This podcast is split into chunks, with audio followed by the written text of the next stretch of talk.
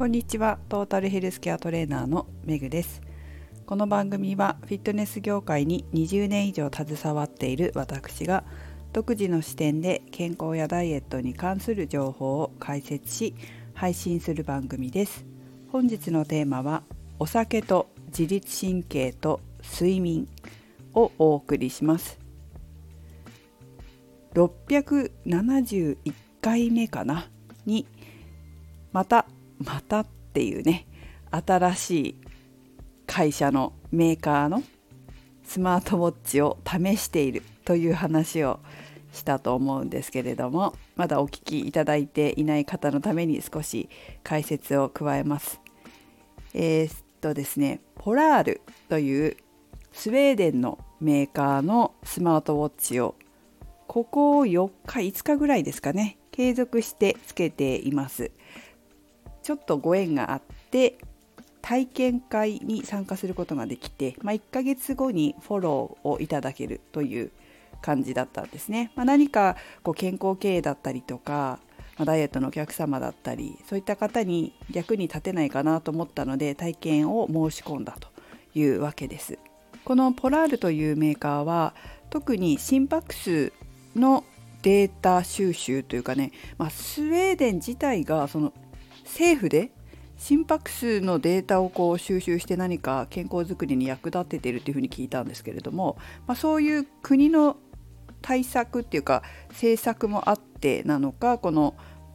スマートウォッチはより正確さを求めた心拍数の測定ができるスマートウォッチになってるんだそうです。でこのねスマートウォッチの裏を見ると心拍数とかを測る光があるんですけどそれが確かに私は普段アップルウォッチしてるんですけどアップルウォッチよりも数が多いんですよね。3つぐらい多いのかな。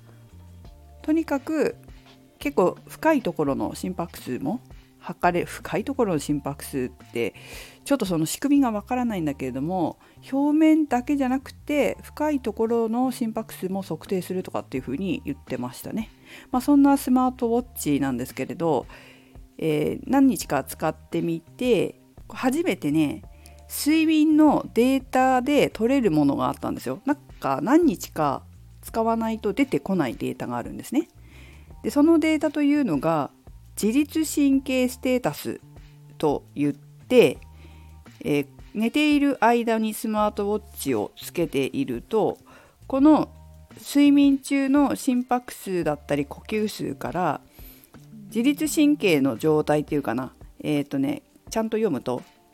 この自律神経ステータスの値が高いほど睡眠の最初の何時間かの間に自律神経系の鎮静化が効率よく行われたことを意味します。まあ、つまり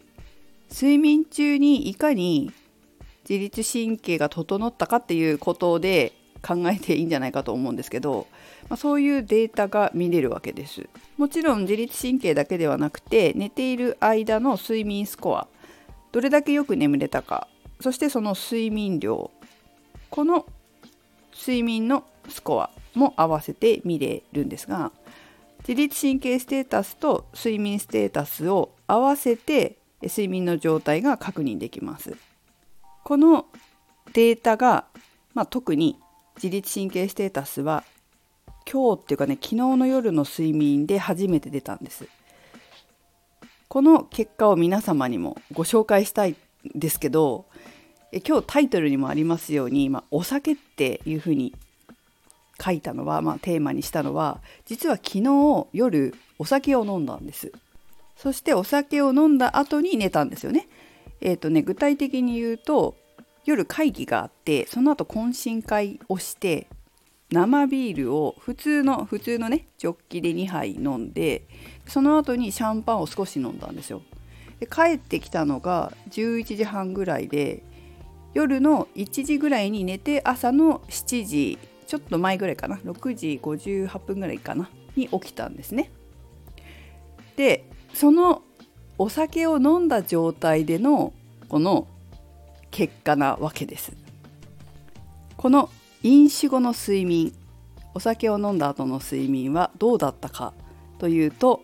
結果は自律神経ステータスと睡眠ステータスを合わせて総合的な評価がとても悪いというものでした。このあのねこのポラールの会社の方も説明会というか体験会に行った時にお酒を飲んで寝るとこの睡眠の状態がすごく悪く出るっていうふうにおっしゃってたんですけどやはり私も 悪く出ました。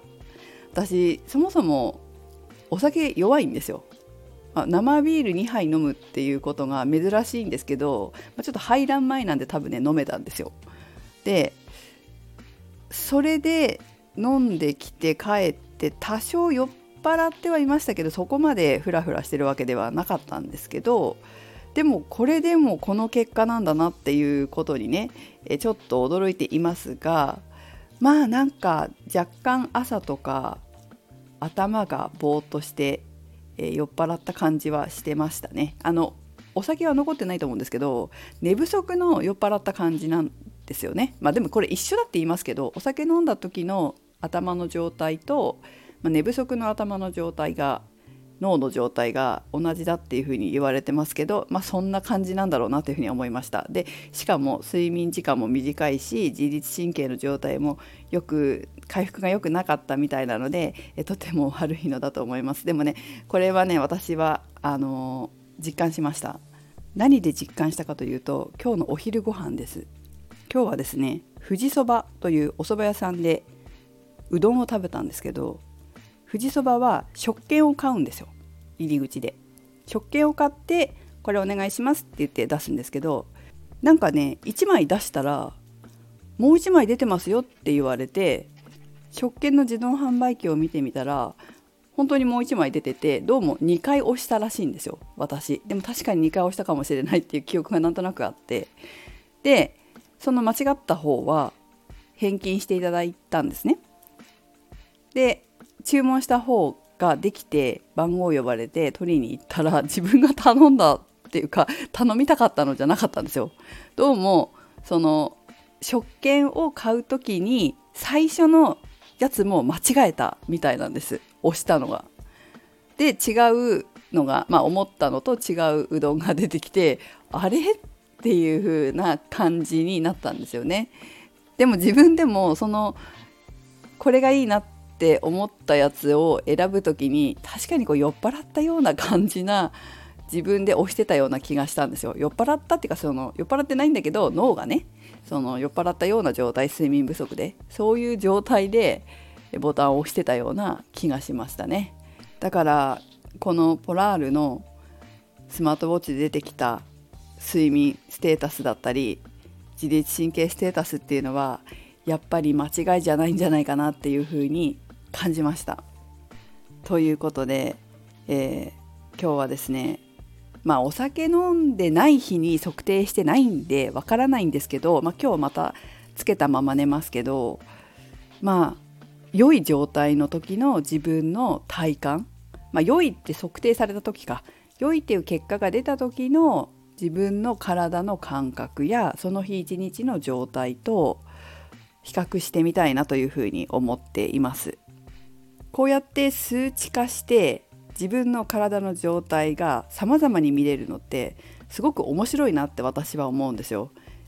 自分の観察するのが好きですよねやっぱりね。なんか自分の状態知るのって面白くないですか？私ってこうなったらこうなるんだ私ってこういう時ってこうなんだ、まあ、体重もしっかり体脂肪率もしっかりそうですけどなんか睡眠のデータとかも面白いなって思ったし自分の健康管理に本当に役立つなというふうに感じました。まああのいろんなスマートウォッチ使ってみて自分に合うものを選んだらいいと思うんですけどやっぱりなんか一つ自分の健康管理にね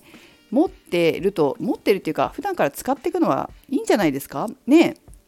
私が使ったのは本当に Apple Watch と Fitbit とこのポラールとあとなんか無名ななんだっけな Amazon か何かで買った安く買った3000円ぐらいかな中国製なのかわからないけどそういうのも使ったしねいろんなの使ってみましたけど自分に合うのはどれなのかなとか使いやすいのはどれかなとかその自分の知りたいデータが載ってるのはどれなのかなとかそういうので決めていくと面白いかもしれませんよ。ということで皆さんもぜひ挑戦してみてください。メグでした。